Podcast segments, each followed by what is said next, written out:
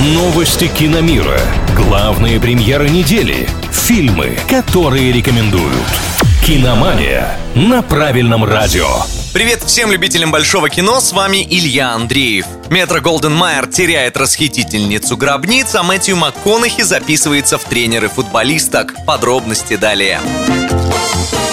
Студия Метро Голден Майер потеряла права на экранизацию истории о Ларри Крофт. Выпустив кино о героине в 2018-м, компания по договору с главным правообладателем должна была представить еще и сиквел в течение трех лет. Кто ж знал, что в 2020-м мир настигнет COVID-19. В общем, в дедлайн MGM не уложились и прямо сейчас за возможность перезапустить франшизу снова борются другие студии. Алисия Викандер, похоже, больше не вернется к роли обворожительной расхитительницы гробниц, хотя маленькая вероятность, что контракт снова предложит ей, в теории существует. Однако Однако, скорее всего, историю просто полностью перезагрузят через пару лет.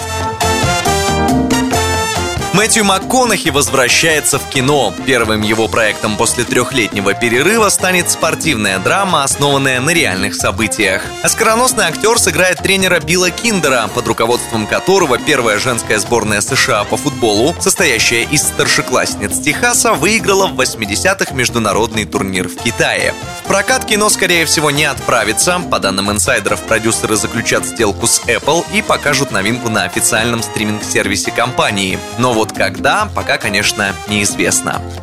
На этом у меня все. С вами был Илья Андреев. Услышимся на правильном радио. Киномания на правильном радио.